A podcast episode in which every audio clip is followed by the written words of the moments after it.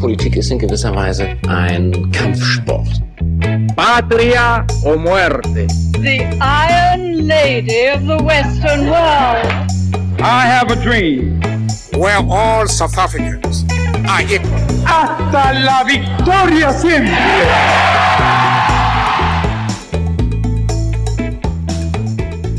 So, hallo und herzlich willkommen zu einer neuen Folge von Verzwickte Geschichte. Mein Name ist Christoph Halm, ich bin studierter Regionalwissenschaftler und unterhalte mich hier regelmäßig mit dem Forscher und Historiker Dr. Christian Zwick über ein historisches Thema. Ja, die letzte Folge von Verzwickte Geschichte haben wir bereits ausführlich dem Thema der Migration im Allgemeinen, insbesondere in Bezug auf das Transitland Mexiko gewidmet. In diesem Kontext kamen wir auch auf jene illegale Gruppierungen zu sprechen, die neben den großen Kartellen maßgeblich im Drogen- und Menschen- bzw. auch Waffenhandel aktiv sind und gerade in den letzten Jahren vor allem auch durch unvorstellbare Gewaltakte vermehrt für Aufsehen gesorgt haben. Dem einen oder anderen dürften die sogenannten Maras aus berühmten Filmen wie Sin Nombre oder der Dokumentationen wie La Vida Loca bekannt sein, in denen die überwiegend jugendlichen Mitglieder mit ihren einprägenden Tattoos und der eigenen Zeichensprache porträtiert werden. Für letztere Doku La Vida Loca aus dem Jahre 2008 begleitete der spanisch-französische Journalist Christian Poveda die berüchtigte Mara 18 in El Salvador knapp zwei Jahre lang und bezahlte seine Arbeit allem Anschein nach mit dem Leben. In Tonacatepeque in El Salvador wurde er 2009 mit vier Schüssen in den Kopf getötet. Die Maras gelten als sehr gewaltbereite transnationale Gruppierungen, die vor allem in Nord- und Mittelamerika, aber auch in Teilen Südeuropas weit verbreitet sind und Schätzungen zufolge mehrere hunderttausend Mitglieder zählen. Wie diese gewaltbereiten Gangs entstanden sind, aus welchem Grund sich derart viele junge Menschen den Banden anschließen, wie sie sich so rasch verbreiten konnten und in welchem Kontext diese Entwicklungen in Zentral- und Nordamerika zu sehen sind, wollen wir in dieser Folge von Verzwickte Geschichte klären. All das tun wir auch heute mit dem Forscher und Historiker Dr. Christian Zwick, mit dem ich selbst schon zusammen das Vergnügen hatte, dem ein oder anderen Marero in Mexiko zu begegnen. Ja, Christian, Servus erstmal. Ja, hallo, servus. Buenos dias, buenas tardes, buenas noches oder wie spät es auch immer ist bei euch, wenn ihr gerade zuhört. Grüß dich. Ja, Christian, hierzulande kennt man ja das vielleicht so ein bisschen, wenn man einem Mitglied der Hells Angels begegnet. Wenn man in den USA oder Zentralamerika einem Marero, also einem Mitglied der Marder, begegnet, ähm, äh, wird einem schon ein bisschen anders, oder? Ja, also das gehört zu den Momenten, wo man sich wünscht, dass man eigentlich nicht geboren wurde. Denn das sind dann die Dinge, wo man sich denkt, okay, man hat jetzt vielleicht noch ein paar Sekunden, vielleicht eine Minute. Und dann beginnt man zu reden. Man versucht, äh, sich aus der Situation rauszureden. Und dabei merkt man aber irgendwann, dass man sich immer weiter in einen Strudel hineinredet und dass dem Gegenüber eigentlich es völlig egal ist was man da sagt, äh, dem geht's gerade in dem Moment um was ganz anderes. Und diese Leere, die einem dann äh, überfällt, in der man dann nicht weiß, wird das positiv ausgehen? Gibt's ein Hollywood Happy End in der Situation oder, äh, oder geht's schlecht aus? Das sind so Momente, die man sich wirklich in seinem Leben nicht noch ein zweites Mal wünscht, wenn sowas mal passiert ist. Absolut. Also ich erinnere mich noch, als wir vor ein paar Jahren mal in Mexiko in der Metro eine Gruppe Mareros begegnet sind und einen Haufen Studenten dabei hatten. Äh, da hofft man dann einfach, dass man irgendwie nicht auf dem Radar der Mareros erscheint und wenn doch, dass man irgendwie aus der Situation unbeschadet rauskommt. Ja, vielleicht mal zu Beginn erstmal grundsätzlich. Äh, was versteht man denn eigentlich unter einer Marder bzw. Mareros und inwiefern unterscheidet sich die Marder von anderen Gangs wie den Crips and Bloods, äh, den Hells Angels oder La M etc.? Naja, prinzipiell einmal gar nicht. Also es ist eigentlich das Bandenwesen, das äh, wir kennen in der Geschichte und da können wir weit zurückgehen bis in die Antike. Sowas hat es immer gegeben. Das sind keine wirklichen Phänomene im herkömmlichen Sinne, sondern das wir wieder bei unserem viel zitierten Begriff, der uns ja schon seit Monaten jetzt durch den Blätterwald begegnet, nämlich diese Normalität. Und ähm, das ist auch keine neue Normalität und keine alte Normalität, das ist die ganz normale Normalität, nämlich, ähm, dass es das Bandenwesen an sich überall gibt, das ist weltweit verbreitet, ist regional spezifisch natürlich äh, mit Unterschieden behaftet, keine Frage. Also die von dir aufgezählten anderen Gruppen folgen ähnlichen Mustern, sind aber in ihrer Hierarchiekette und in ihren Strukturen immer ein bisschen anders. Und dann kommt noch etwas äh, dazu, dass gewisse Gruppen ähm, Zeitgeist bedingt, sage ich einmal, auch einen Hype erleben. Und die Maras haben das, also die zu den Maras gehörenden Gruppen, wobei man dann nicht weiß genau, welche Gruppe wirklich zu den Maras gehört und welche dann nicht mehr. Also diese Abgrenzungen verändern sich auch immer wieder. Die sind so in den, vor allen Dingen in den 1990er Jahren, in den Nullerjahren des 21. Jahrhunderts eigentlich sozusagen auch von von der Presse entdeckt worden, vom Fernsehen entdeckt worden. Es wurden Dokumentarfilme gemacht, wie du ja einen schon erwähnt hast, der auch dann tödlich für den Dokumentarfilmer selber ausging. Äh, und dann schlussendlich natürlich auch Kino. Äh, auch das Kino hat das entdeckt. Also so gesehen äh, sind die Maras auch ein bisschen eine Erscheinung der Zeit, obwohl man sagen muss, dass es diese Banden ohne den Begriff Maras auch schon vorher gegeben hat und sie wahrscheinlich auch wenn der Begriff ausgelutscht ist bis zum letzten Moment, es sie auch noch nachher geben wird. Also so gesehen gibt es keinen großen Unterschied. Äh, klar, die Hells Angels sind jetzt natürlich hm, stark mit dem Motorrad in Bezug zu setzen. Also da geht es um eine Motorradgang. Dazu muss man sagen, aber dass die meisten Maras auch äh, Motorräder, allerdings äh, stehen die nicht im, im Vordergrund ähm, der Bewegung äh, benutzen, vor allen Dingen kleinere sogenannte Mottos. Und äh, wann immer man in Lateinamerika äh, Mottos äh, herumfahren sieht, äh, sollte man sich schon mal in Sicherheit bringen, denn es könnte sich dabei um eine Mara-Gang ähm, handeln, denn die verwenden das Motto sehr gerne, um überall reinzufahren, nicht? Je, das heißt, mit den großen Motorrädern könnte man die Operationen, die die Maras durchführen, nicht durchführen, weil man muss man durch sehr enge Gassen fahren. Äh, wer lateinamerikanische Städte kennt, weiß auch, wie umständlich sie gebaut sind, wie mühsam der Verkehr ist und da flüchtet man auch, wenn man auf der Flucht ist, durch die verschiedenen Staus in den amerikanischen Städten hindurch. Und deswegen sind die Maras oft auch beritten, äh, nämlich auf Motos, also auf Mopeds, so Mitteldinger zwischen Mopeds und Motorrädern. Und das ist natürlich eine Weiterführung des Pferdes. Also das heißt, äh, wenn wir uns jetzt den Wilden Westen anschauen mit Jesse James, Billy the Kid und all diesen Banden, äh, die es gegeben hat, dann das ganze West, also diese West-Mentalität, ähm, nämlich auch die Eroberung des Raumes auf Kosten von anderen, beziehungsweise auch die Ungerechtigkeiten, die mit der wirtschaftlichen, mit der wirtschaftlichen Entwicklung einhergehen. Da sind die Maras eine ganz normale Folge dieser Entwicklung, also nicht, äh, nicht kein besonderes Phänomen an sich. Und da würde ich sagen, stehen die Maras in einer guten, unter Anführungszeichen natürlich, Tradition des Band Banditen- und Raubritterwesens, äh, wenn man das so trivial ausdrücken mag. Und äh, da würde ich sie ansiedeln auf jeden Fall. Gut, also Gangs beziehungsweise das Bandenwesen im Allgemeinen ist eine absolute Normalität, die seit Jahrtausenden eigentlich einen Teil der Gesellschaft ausmacht, wobei in bestimmten Zeiten eben natürlich manche Banden mehr hervortreten als andere. Die Marder äh, in dem Fall sind vor allem Anfang der 2000er Jahre ähm, vermehrt in die Presse gelangt. Ähm, benannt sind die Marders übrigens nach der Ameisenart Marabunta, also Heeres- oder Treibeameisen aus Brasilien, die gerne mal auch für Horrorfilme hergenommen werden, weil sie angeblich alles fressen und vernichten, was sich ihren gewaltigen Legionen in den Weg stellt.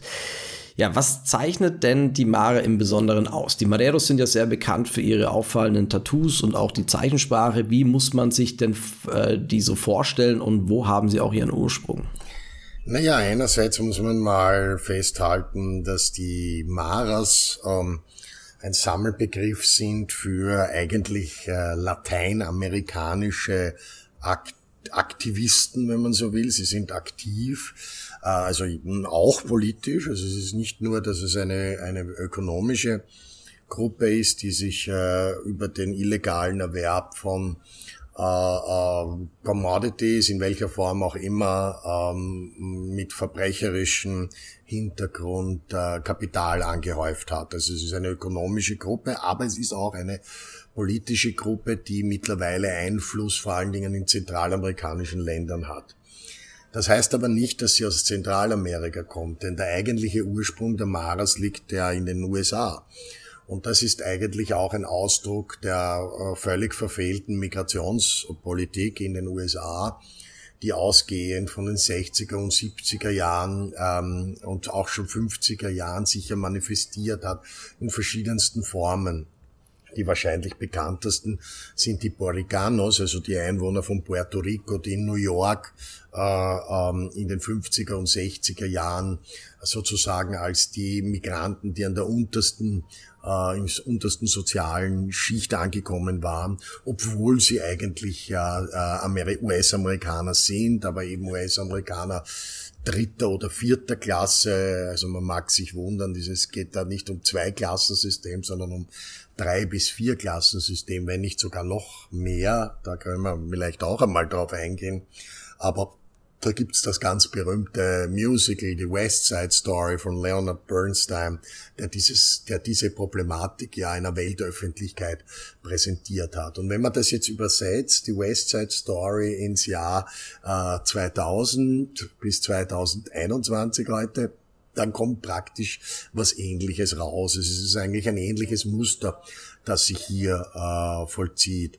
Äh, nur handelt es sich hier meistens nicht um, um Puerto sondern eben um verschiedene zentralamerikanische äh, Kinder von von Einwanderern und manchmal sogar Enkelkindern von Einwanderern. Also das heißt, es sind in den USA, also am Anfang standen in den USA geborene ähm, äh, Nachkommen von Lateinamerikanerinnen und äh, Lateinamerikanern, die in den USA meistens schon geboren waren. Das heißt, die haben mit dem mit Zentralamerika kaum etwas zu tun. Kulturell gesehen sind das US-Amerikaner, die dort in die Schule gegangen sind, die dort aufgewachsen sind, die meistens dann aber die Schule abgebrochen haben, aus den wirklich sozial benachteiligsten Gruppen in den verslampten Gürteln rund um Los Angeles vor allen Dingen. Das ist ein ist ein, ein anfänglich ein Problem von Los Angeles gewesen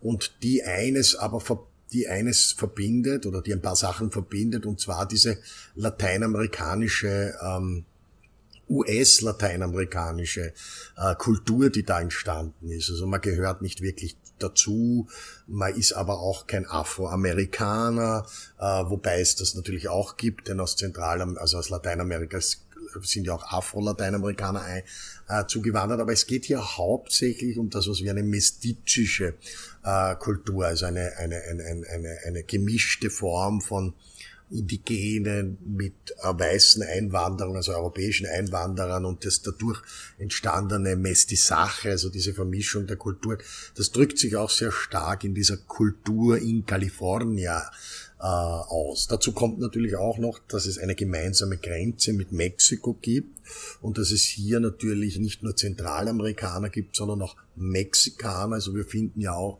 zum Teil Mexikaner unter den Maras, aber es gibt dann natürlich wieder diesen, ich habe vorher von verschiedenen Klassen gesprochen, die Mexikaner, für die sind ja die zentralamerikanischen Länder ja wieder eine Stufe unter ihnen. Und das werden wir ja dann auch sehen in der auch bei der Herausbildung der Zetas und anderer Mafia-Strukturen in Mexiko, dass die sich bewusst von sozusagen diesem Süden abgrenzen. Also das sind ganz, ganz klare ähm, Definitionen äh, in der Diaspora sozusagen, die da entstanden sind und die aufgrund der äh, äh, amerikanischen Realität, die da durch die Reaganomics, also die Reagan-Jahre in den 80ern, dann auch Bush und Anfang Clinton dazu geführt haben, dass vor allen Dingen dann auch unter Clinton, der ein sehr starkes ein sehr starkes Zeichen gegenüber den Afroamerikanern ja gesendet hat. Wenn ihr euch erinnern könnt, könnt der Bill Clinton spielt Saxophon in New Orleans mit den mit Afroamerikanern und und und und, und ist sozusagen äh, äh die, der, der weiße Saxophonist unter den unter den schwarzen Jazz äh, äh, im, im, im Spektrum des des des, des afroamerikanischen Jazz und da fallen die Lateinamerikaner unter eine äh, sozusagen unter eine in eine Welle von, von, von mm, negativ äh, Propaganda, die auch gegen sie gemacht wird, vor allen Dingen durch diese Massenmigration, die stattfindet. Nicht Afroamerikaner wandern ja im Normalfall jetzt äh, äh, nicht in Massen ein. Es gibt natürlich Ausnahmen äh, wie Haiti, äh, das eine starke Einwanderung hatte. Das sind übrigens auch ganz interessante Banden, die sich aus diesem Spektrum heraus ergeben haben. Aber es gibt natürlich auch aus der sonstigen äh, englischsprachigen äh, Karibik, äh, aus Jamaika, aus Trinidad, aus verschiedenen äh, Barbados, äh, vor allen Dingen auch St. Kitts und Nevis, schon auch eine Einwanderung. Nur das sind keine Massen, weil dort keine Massen leben. Diese Inseln haben ja nur äh, begrenzte äh, Bevölkerungszahl. Wenn wir allerdings von Lateinamerika sprechen, sprechen wir von Millionen von Menschen, die sich in Bewegung setzen. Also es ist ein Migrations, kurz und gut, es ist ein Migrationsproblem. Und das hat dann in, in Los Angeles der 90er Jahre zu dieser Entwicklung äh, geführt, dass die sich in Banden organisiert haben in Los Angeles und Umgebung. Selbstverständlich ist nicht nur auf die Stadt Los Angeles begrenzt und es ist auch überhaupt nicht nur auf Los Angeles und auch nicht nur auf Kalifornien begrenzt, aber doch sehr stark. Also es ist regional gesehen schon eine Art Phänomen und ist nicht vergleichbar mit dem, was zum Beispiel in Miami mit Lateinamerikanern entsteht. Hier haben wir eine viel stärkere äh, hierarchische Struktur, äh, zum Beispiel unter den Kubanern ist das mit Organisation, ist das organisatorisch erfasst gewesen, es ist, ist von oben nach unten organisiert worden, während die Maras in Los Angeles äh, horizontal entstanden sind. Also das sind sozusagen Gruppen in Barrios, also in Bezirken, die immer wieder äh, gegeneinander, aber auch miteinander gegen die Polizei kämpft, gegen äh, verschiedene Ausbeutungsverhältnisse ökonomischer Natur. Also das heißt, es ist ein, ein regionalspezifisches Phänomen und das dann dazu geführt hat, dass es äh, sehr, sehr viele Mitglieder, äh, dass sehr, sehr viele Mitglieder eingesperrt wurden in, äh, in US-amerikanischen Gefängnissen und dann in einer Amnestie unter Anführungszeichen, in ihre Ursprungsländer zurückgeschickt wurden. Und dieses Zurückschicken in die Ursprungsländer ist natürlich ein Euphemie, eine, eine Euphemie seltener Natur, denn wie ich schon vorher gesagt habe, diese Menschen haben zu ihren eigenen Ländern eigentlich keinen großen Bezug gehabt.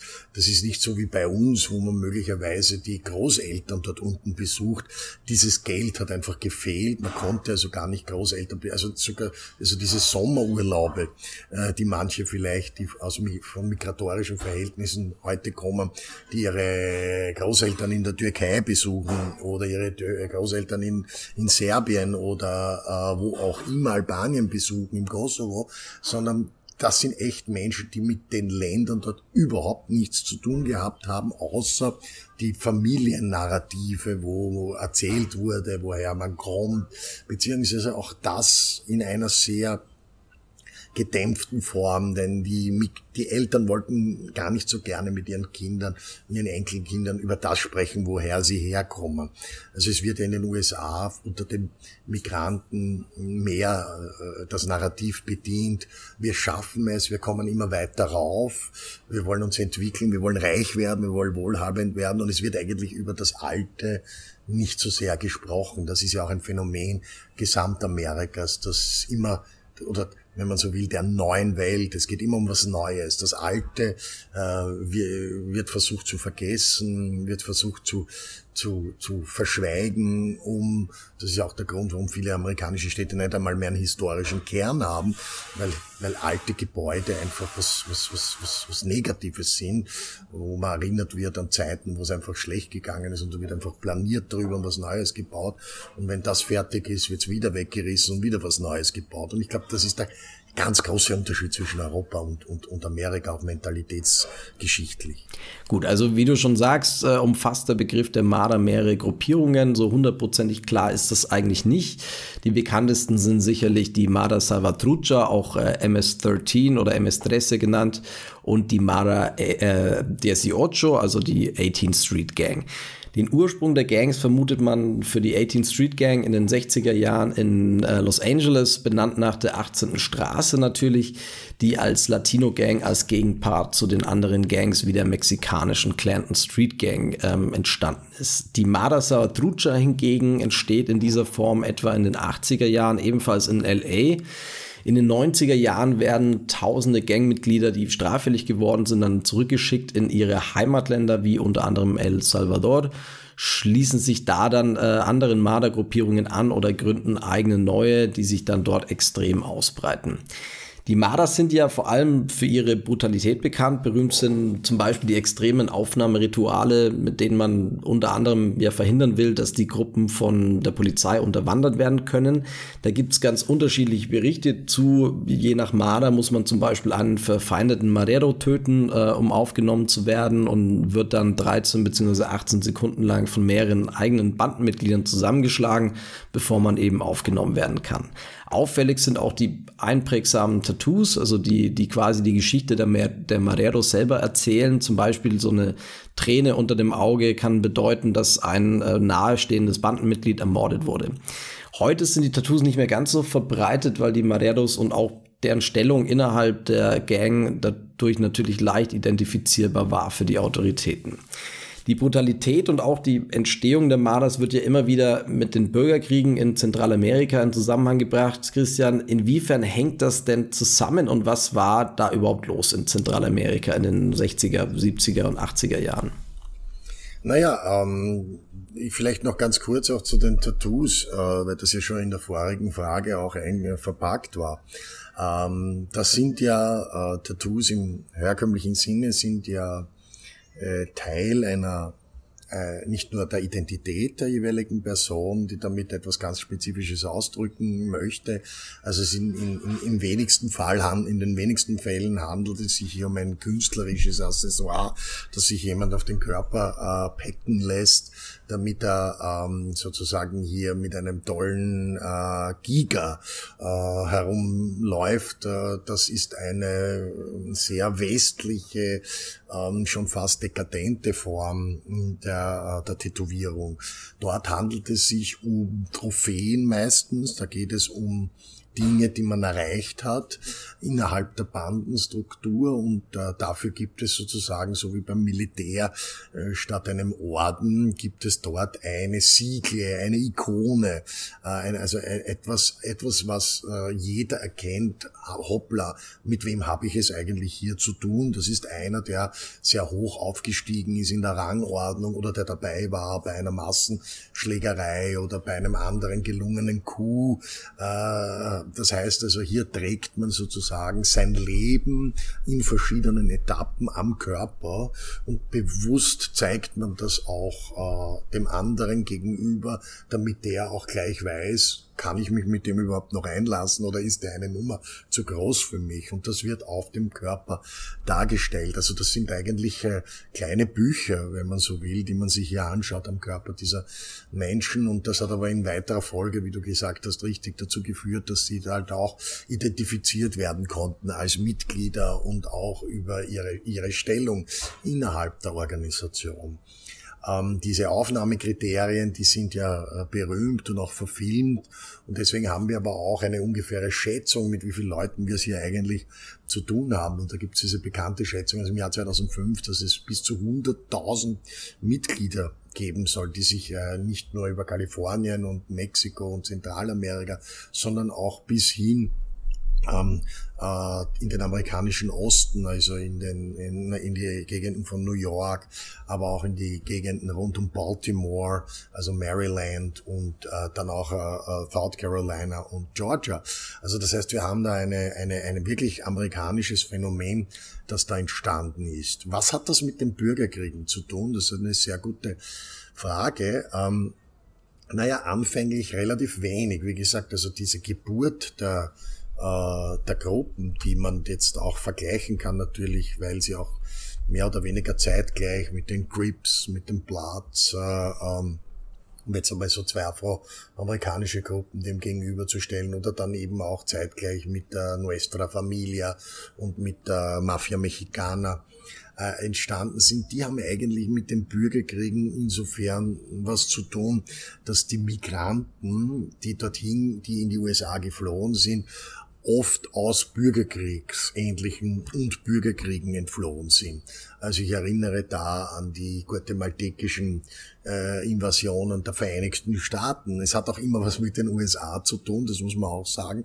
Zentralamerika ist ja der Hinterhof politisch gesehen der USA mit der Invasion in, in, in Guatemala 1954 gegen die linksgerichtete äh, Arbenz-Regierung, dann die gesamten äh, äh, Operationen in Nicaragua in den 80er Jahren über die Contras gegen die sandinistische Regierung, dann in Panama selbstverständlich auch das Engagement gegen Noriega in den 80er Jahren mit der äh, Dezember Weihnachtsinvasion von 1989.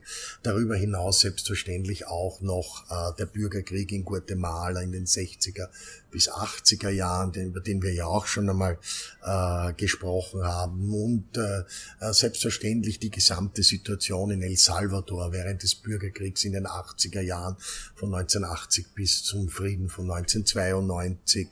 Und äh, dazu kommt, ich habe jetzt Honduras nicht erwähnt, aber dazu kommt es eben, dass Honduras in dieser Zeit sozusagen die Schaltstelle der Vereinigten Staaten in der zentralamerikanischen äh, Politik äh, gewesen ist. Und diese Menschen fliehen in die USA, und dabei sind manche Familien, die auf der Seite der USA sozusagen in diesen Bürgerkriegen waren und die dann abgezogen werden von den USA, weil ihre Stellung innerhalb Zentralamerikas nicht mehr aufrechterhaltbar war. Wir haben ja dasselbe im Vietnamkrieg, wo es dann zu großen Aktionen äh, kommt, wo man sozusagen alliierte äh, Kambodschaner und Laoten und Vietnamesen in die USA holen muss, weil sie sonst von der äh, siegreichen äh, kommunistischen äh, äh, Gegenpartei äh, massakriert möglicherweise auch worden wären. Und die bleiben dann sozusagen in einem System der USA drinnen, das dieser Vorwurf, den du vorher gebracht hast oder der gebracht wurde und du hast ihn erwähnt, dass sie dann sozusagen auch, dass diese gesamte Mara-Bewegung etwas mit dem darauffolgenden Entwicklung in Lateinamerika zu tun haben könnte. Sprich, die USA benutzen bewusst Maras, um in Zentralamerika Politik zu machen. Das ist ein, ein, ein garstiger Vorwurf, sage ich einmal, der da im Raum steht gegenüber den Vereinigten Staaten. Aber, und das zeigen ja die Dokumente und auch die Quellen der letzten Zeit, vor allen Dingen, die sich mit dem beschäftigen, es hat nicht, es ist nicht ganz falsch und das hat wieder wiederum etwas mit dem Drogenhandel zu tun. Also das heißt, wir sehen hier Drogenhandel, äh, Bürgerkriege, Migration und dann das Mara-Phänomen hat etwas mit dem gesamten amerikanischen Kontext von Drogenpolitik ab den 90er Jahren und Nuller Jahren etwas zu tun. Vergessen wir nicht, 1989 bis 91 fällt äh, die Sowjetunion und ihre Verbündeten als Hauptfeind der kapitalistischen Welt, angeführt durch die USA oder besser gesagt angeführt in dem Moment durch George Bush Vater, der kürzlich verstorbene Ex-Präsident der USA, als neuer Gegner ist War on Drugs. Das heißt, der Drogenkrieg ersetzt den, Kommunismus als Hauptfeind und wird dann sozusagen bis 2001, wo sich dann der Gegner wiederum in den War Against Terror äh, und sozusagen den muslimischen Terror, also es gibt sozusagen ein kurzes Intermezzo zwischen Kommunismus und Terrorismus und das ist der Krieg der, gegen die Drogen. Und diesem Krieg gegen die Drogen tauchen plötzlich diese Maras auf, die ja zuvor es schon gegeben hat, die aber auf einem ganz limitierten Niveau eben auf Kalifornien begrenzt und beschränkt waren und dann plötzlich, wie durch Geisterhand, möge man sagen, äh, eine derartig große Rolle spielen, dass wir uns kaum mehr erwehren können in Zentralamerika, diesem äh, doch sehr belastenden äh, Mara-Unwesen, das da getrieben wird. Und die werden ja dann sogar vor allen Dingen in ihrer, in ihrem, ich glaube, der Peak ist ja da schon überschritten, aber das, das, das, das braut sich dann so um, eben um das Jahr 2000 bis 2005 bis 2010 so weit äh, äh, äh, zusammen, dass die Maras eine politische Kraft in Honduras werden, vor allen Dingen in Honduras und äh, Verhandlungen mit dem Präsidenten führen aus einer aus einer starken Position heraus. Es wird also gemunkelt, dass die Maras bessere Waffen besitzen würden als die Polizei, dass die Maras mehr finanzielle Mittel zur Verfügung hätten als der Staat selbst. Also dass sich hier sozusagen ein Staat im Staat entwickelt hat, der auch noch durch die Jugendlichkeit der Akteure ein ziemlich nachhaltiges Potenzial entwickeln konnte. Und ich glaube, das macht die politische Situation der Maras äh, ganz, ganz äh, äh bedeutend.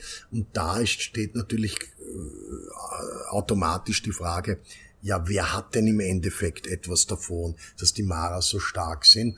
Und da drängt sich halt natürlich die Frage auf, ob es nicht krimin ob es nicht sozusagen eine Art ähm, Interesse von Seiten Washingtons an der Destabilisierung Zentralamerikas hat, um auch solche Phänomene wie Hugo Chavez, äh, äh, wie Fidel Castro und sein äh, Bruder Raul, also sozusagen diese auch gleichzeitig entstandene bolivarische Spielvariante eines lateinamerikanischen Sozialismus, der ja auch 99 äh, als, als Folge einer Entwicklung der 90er Jahre aus diesem Vakuum nach dem äh, Ende des Kalten Krieges entstanden ist. Also das heißt, es ist, entsteht alles parallel und man sieht, wenn man genauer hinschaut, die Vernetzungen zwischen diesen verschiedenen Entwicklungen. Und da äh, taucht eben die Maras im, im Zuge der amerikanischen Strategien auf.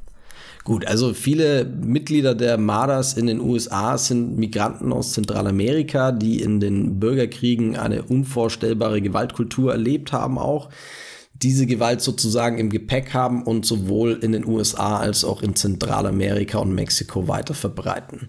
Bis heute redet man beim äh, Triángulo Norte de Centroamérica, also Guatemala, El Salvador und Honduras, ja von einer der gefährlichsten Gegenden der Welt was total schade ist natürlich, denn äh, das sind auch wirklich wunderschöne Länder, die man auch gut bereisen kann.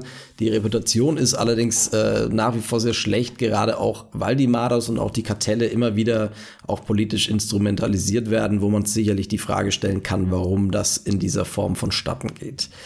Ja, gehen wir mal nochmal einen Schritt zurück vielleicht und schauen uns nochmal an, ähm, warum sich derart viele Menschen Banden eigentlich anschließen. Was führt einen Jugendlichen oder auch einen Erwachsenen denn in eine Gang?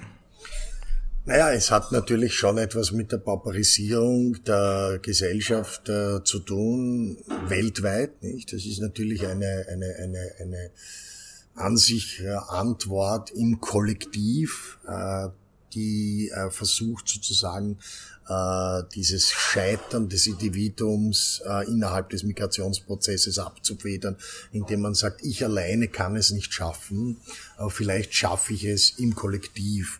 Also das heißt, es gibt sozusagen den Wunsch der Leute, sich zusammenzuschließen, um äh, äh ein größer mal Gehör zu finden, ein größeres Gehör als der Einzelne zu finden. Äh, selbstverständlich das Zusammenführen von äh, auch finanziellen äh, in, ein, in, eine, in ein Kollektiv führt dazu, dass natürlich mehr Kapital da ist und damit kann man auch natürlich mehr bewegen.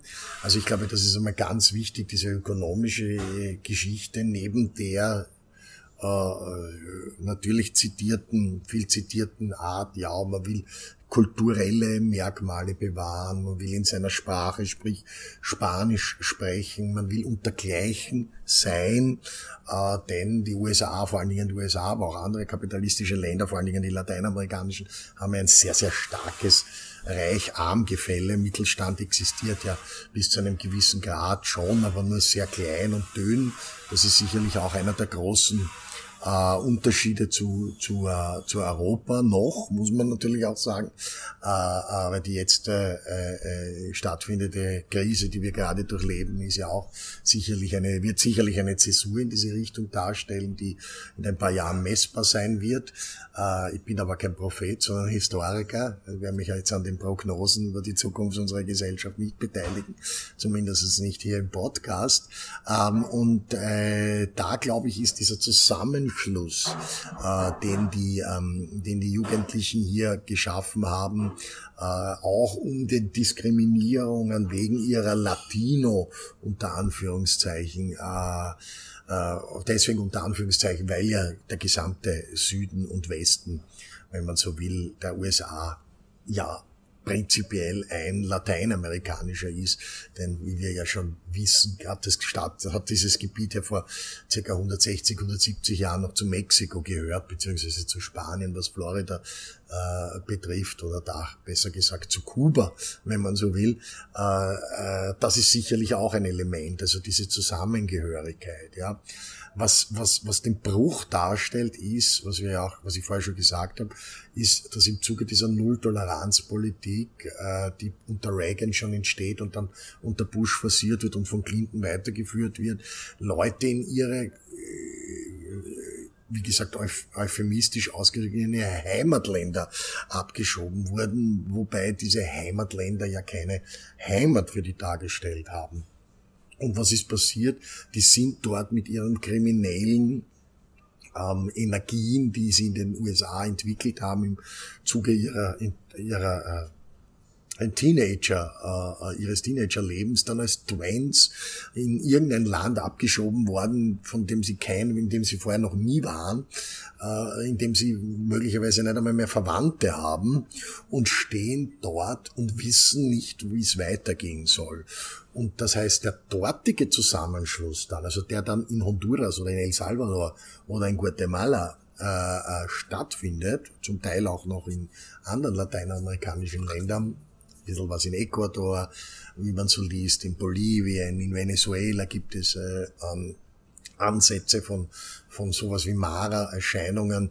Äh, dort ist es dann eigentlich eine Diaspora-Gesellschaft. Also das sind, das sind Migrantengangs, wenn man so will, äh, zumindest in den 90er und Nuller Jahren, dann ab den Zehnerjahren und jetzt mit dem beginnenden, mit der beginnenden dritten Dekade äh, des 21. Jahrhunderts äh, schließen sich jetzt natürlich auch Jugendliche an, die nicht sozusagen durch die USA gegangen sind. Äh, das ist ja dieser typische äh, Diaspora-Begriff, wo man durchgegangen ist. Nicht? Bei den Juden heißt es, wer ist durch Spanien gegangen, damit meint man Sepharden. Und hier ist es, wer ist durch die USA gegangen. Und das sind jetzt natürlich die Elder Generation, wenn sie es überlebt haben. Äh, und die führen jetzt sozusagen Latein, also Honduranerinnen, also meistens sind es Männer, die Struktur ist ja eher männlich, es ist ja eine stark machistische kommunistische äh, Gesellschaft auch, die da entstanden ist. Aber die führen jetzt sozusagen eine neue Generation von Lateinamerika, Ju, lateinamerikanischer Jugend heran. Und da, glaube ich, äh, liegt die große Gefahr. Äh, äh, solange es noch äh, Diaspora-Gesellschaften waren mit reinen Migranten, die auch politisch genutzt wurden, möglicherweise in einer ganz in einem ganz klassischen politischen Muster. Der Verdacht ist weiter aufrecht. Ich werde mir jetzt hier nicht anmaßen, das hier zu bestätigen, aber es liegt zumindest mal in der Luft, äh, wird es jetzt zu einer unkontrollierbaren Massenbewegung. Und ich glaube, da äh, ist das sozusagen hier ähm, ist dem ein Ende gesetzt. Also wir sprechen jetzt von einer neuen Generation von Maras, die eigentlich mit der klassischen Mara der Nullerjahre schon weniger zu tun haben. Vergessen wir nicht jemand, der als Mara 1990 mit 22 Jahren äh, abgeschoben wird, der ist heute 55 Jahre alt. Also das heißt, äh, der ist auch dem entwachsen, hat vielleicht auch Kapital abziehen können aus den verbrecherischen Taten, die vorher gesetzt werden und ist halt ein normaler Geschäftsmann äh, und blickt vielleicht auf eine äh, a bad past zurück, aber ist in die Gesellschaft integriert und spielt eine wichtige Rolle, weil er vielleicht auch äh, äh, draufgekommen ist, dass er instrumentalisiert wurde und aus dieser Instrumentalisier, äh, aus dieser Instrumentalisiertheit schlussendlich Kapital schlagen konnte. Okay, also im Allgemeinen sind natürlich Armut, fehlende gesellschaftliche Strukturen, fehlende Perspektiven, die Sehnsucht nach äh, einer Art Zusammengehörigkeit, aber auch die Möglichkeit, sich gegen Staat oder andere Banden in einer starken Gruppe zu wehren, sind natürlich Gründe dafür, dass man sich Banden anschließt. Das heißt also, auch die Gangs spielen ähm, eine nicht unwichtige Rolle in der Gesellschaft in Zentralamerika und auch den USA. Gut, du hast es ja am Rande schon erwähnt, Christian. Wie finanzieren sich denn die Maras überhaupt? Naja, wie finanziert sich die Mara? Das habe ich ja zum Teil eh auch schon vorher gesagt. Ähm, die Maras leben hauptsächlich ähm, aus den klassischen Sparten des, der illegalen Wirtschaft. Ähm, an oberster Stelle steht der Drogenhandel. Ähm, der Drogenhandel ist auch ein internationales Geschäft. Also man sieht da auch, Maras sind jetzt keine Lokaltäter in dem Sinne, sondern sie sind verwoben in ein, in ein internationales äh, äh, Drogengeschäft. Und dieses internationale Drogengeschäft ist sowohl, findet in, sowohl in den USA als auch in Zentralamerika, als auch in Südamerika statt. Also das zeigt nur, wie weit aufgefächert die Maras sind. Das zweite ist Waffenhandel. Äh, auch hier äh, versorgen die äh, Maras äh, mit US-amerikanischen Waffen übrigens hauptsächlich äh, in Zentralamerika ihre Anhänger und Anhängerinnen. Prostitution ähm, ist natürlich auch ein Geschäft äh, Autoschieberei und schlussendlich betätigen sie sich auch an der, am Schlepperwesen. Also sie sind auch äh, dafür verantwortlich, Menschen äh, über die Grenze nach Mexiko beziehungsweise über die Grenze in die USA zu schleppen und daran auch zu verdienen. Äh, das heißt, dieses, dieses Waffenhandel, Drogenhandel, Autohandel, Menschenhandel und Prostitution, würde ich sagen, sind die Hauptsparten äh, daneben gibt es auch noch Kidnapping äh, von Menschen, die aus dem Businessbereich, äh, deren Kinder gekidnappt werden. Dafür wird Lösegeld verlangt. Äh, äh, es gibt natürlich auch ganz normalen Diebstahl, Maut, die eingehoben wird. Also wer wo wohnt, der muss zahlen dafür, äh, dass er äh, eine Sicherheit äh, durch die Maras bewerkstelligt wird. Also es sind mafiöse Strukturen, also wir würden das mafiös, glaube ich, nennen. Und es, es, es, und da ist der Markt sehr gedrängt, das muss man auch sagen. Also die Maras sind ja nur eine Gruppe unter vielen eine Gruppe unter vielen Gruppen, die, die es hier gibt. Und ich glaube auch, dass das ein ganz ein, ein, ein, ein entscheidender äh, Punkt ist, dass man das sozusagen auch einmal äh, ähm, lebt, das Ganze. Ja? Also das heißt, hier muss in weiterer Folge äh, gezeigt werden, dass die Maras eigentlich nur eine Gruppe von vielen Gruppen ist und dass diese vielen Gruppen, die es hier gibt, ähm, äh, generell betrachtet werden müssen. Also es gibt nicht nur äh, jetzt die Maras. Gut, die Maras sind also auch als Teil der Drug Trafficking Organizations zu sehen. Ähm, sie handeln mit Drogen, Menschen, Waffen, sind in der Prostitution aktiv. Es gibt eigentlich kaum ein illegales Feld, in dem sie nicht angesiedelt sind. Da werden wir vielleicht ja auch in den nächsten Folgen noch was zu hören, wenn wir uns näher mit der Geschichte des Schmuggels und des Drogenhandels auch auseinandersetzen. Inwiefern sind denn die Mades aber äh, im, in Zentral- und Nordamerika als Teil dieses ganzen Konglomerats an Kartellen äh, und im Drogenhandel aktiven Gruppierungen zu sehen? Und welche Rolle spielen sie auch innerhalb äh, dieser Gruppen? Naja, wie gesagt, ich habe das ja vorhin jetzt schon in dem letzten Blog äh, angesprochen. Also die Mara sind ein Teil dieses gesamten Systems. Äh, sie spielen da eine eine Rolle, nicht die größte Rolle, da gibt es viel größere äh, Gruppen, mexikanische vor allen Dingen und kolumbianische. Es ist doch im weitesten Sinne ein zentralamerikanisches Phänomen, das auf drei Staaten lastet, nämlich auf Honduras, auf El Salvador und auf Guatemala. Das sind eigentlich die drei Hauptstaaten und wenn man sich natürlich die, die, diese Wirtschaftskraft hinter diesen drei Staaten ansieht und sie vergleicht mit Kolumbien oder Mexiko, dann muss man natürlich sagen, dass das äh, einer der ganz zentralen ähm, Aussagen ist, die man da treffen kann. Zentralamerikanische Business, zentralamerikanische Gruppen, egal ob es Maras oder was auch immer, sind natürlich niederrangiger. Was die Mara-Situation aber so speziell macht, ist eben diese ganz spezielle Verzahnung mit der US-amerikanischen Struktur. Also ich glaube, in, in dem Sinne äh, unterscheiden sie sich dann doch auch von größeren Organisationen, die teilweise auf die Maras bei der Verteilung, nämlich bei den End, im Endverkauf, wenn wir uns jetzt den Drogenhandel anschauen, äh, äh, zurückgreifen muss. Also das heißt, die Maras sind dem, der, der, der, groß, der wirklich großen Mafia untergeordnete äh, äh, Gruppierung. Also ist in dem Sinne würde ich einmal sagen, dass die, dass die Maras zwar eine wichtige Rolle spielen, aber von der Bedeutung her eher unterhalb der, der großen Mafia-Strukturen angelegt sind. Und dazu kommen, dazu kommt ja, dass die großen Mafia-Strukturen ja auch eingebettet sind in eine politische Landschaft äh, auf allerhöchster Ebene. Äh, äh, und äh, da spielen die Maras im Endeffekt, da spielen die Maras im Endeffekt wirklich eine untergeordnete Rolle. Gut, also die Mardas muss man also als Teil dieser ganzen Struktur sehen, wobei sie im Drogenhandel im Vergleich zu den Kartellen eine untergeordnete Rolle spielen. Gegen Ende hin vielleicht nochmal eine beziehungsweise eigentlich zwei Fragen. Inwiefern würdest du sagen, kann man denn davon sprechen, dass die Mardas den Staat besiegt haben? In El Salvador zum Beispiel schätzt man, dass in etwa 40.000 Polizisten und Soldaten fast 100 oder 50 bis 100.000 Bandenmitgliedern gegenüberstehen. Das heißt jetzt nicht, dass da 100.000 bewaffnete Mareros unterwegs sind, aber Personen, die den Banden zugeordnet werden. Das klingt ja erstmal unglaublich und daher spricht man in der Literatur auch immer wieder davon, dass die Maras den Staat besiegt haben. Wie würdest du das denn einordnen und inwiefern kann man der Problematik auch begegnen? Ja, also ich hätte da einen ganz anderen Ansatz dazu, als den, der da äh, gerade von dir äh, in den Raum gestellt wurde oder den du hier zum Besten gegeben hast. Also gerade wenn man sich El Salvador anschaut, dann muss man sich die Frage stellen, von welchem Staat sprechen wir denn hier überhaupt nicht? Denn El Salvador ist ja kein Staat, so wie wir uns jetzt Deutschland vorstellen oder Österreich oder Italien oder egal welches europäische Land wir hernehmen, hat mit dem, was sich in El Salvador äh, abspielt, eigentlich wenig zu tun.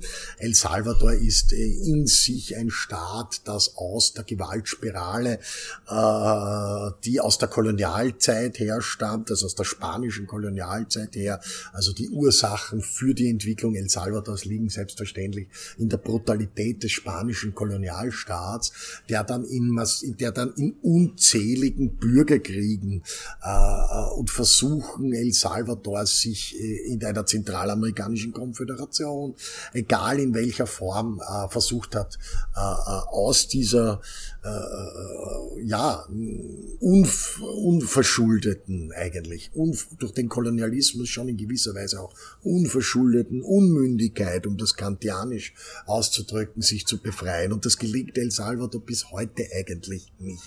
Äh, äh, und wenn man jetzt sagt, ja, El Salvador, wie ich das auch am Anfang gesagt habe, also der Bürgerkrieg von El Salvador von 1979, sprich 80 bis 92, bis zum berühmten Friedensschluss von 92, das ist ja nur immer ein Höhepunkt einer Entwicklung, äh, die, die ausschließlich, fast ausschließlich auf Gewalt basiert hat. Also in El Salvador zu leben, ist wirklich sehr schwierig, äh, um nicht zu sagen eigentlich fast unmöglich und dass man da natürlich versucht in eine bessere, in einen besseren äh, Raum zu fliehen, ist ja auch normal. Ob jetzt ähm, die Maras in El Salvador die Macht im Staat haben, würde ich nicht sagen, weil es hier keine Macht in dem Staat gibt, nicht? Also das ist ja das Problem, dass wir hier äh, äh, zum Teil regionale und lokale äh, Warlords haben, die ihre eigene Politik, ihre eigene Wirtschaft fahren. Also es gibt ja da nicht das, was, was wir herkömmlich als den Staat bezeichnen würde. Und da sind die Maras eine Gruppe äh, darunter eine starke Gruppe mit einer, würde ich sagen, mit einer Tendenz, die, die schon in die Richtung geht, die, wir sind gekommen, um zu bleiben. Also ich glaube nicht, dass die Maras über kurzerhand verschwinden werden, weder in El Salvador noch in Honduras noch in Guatemala.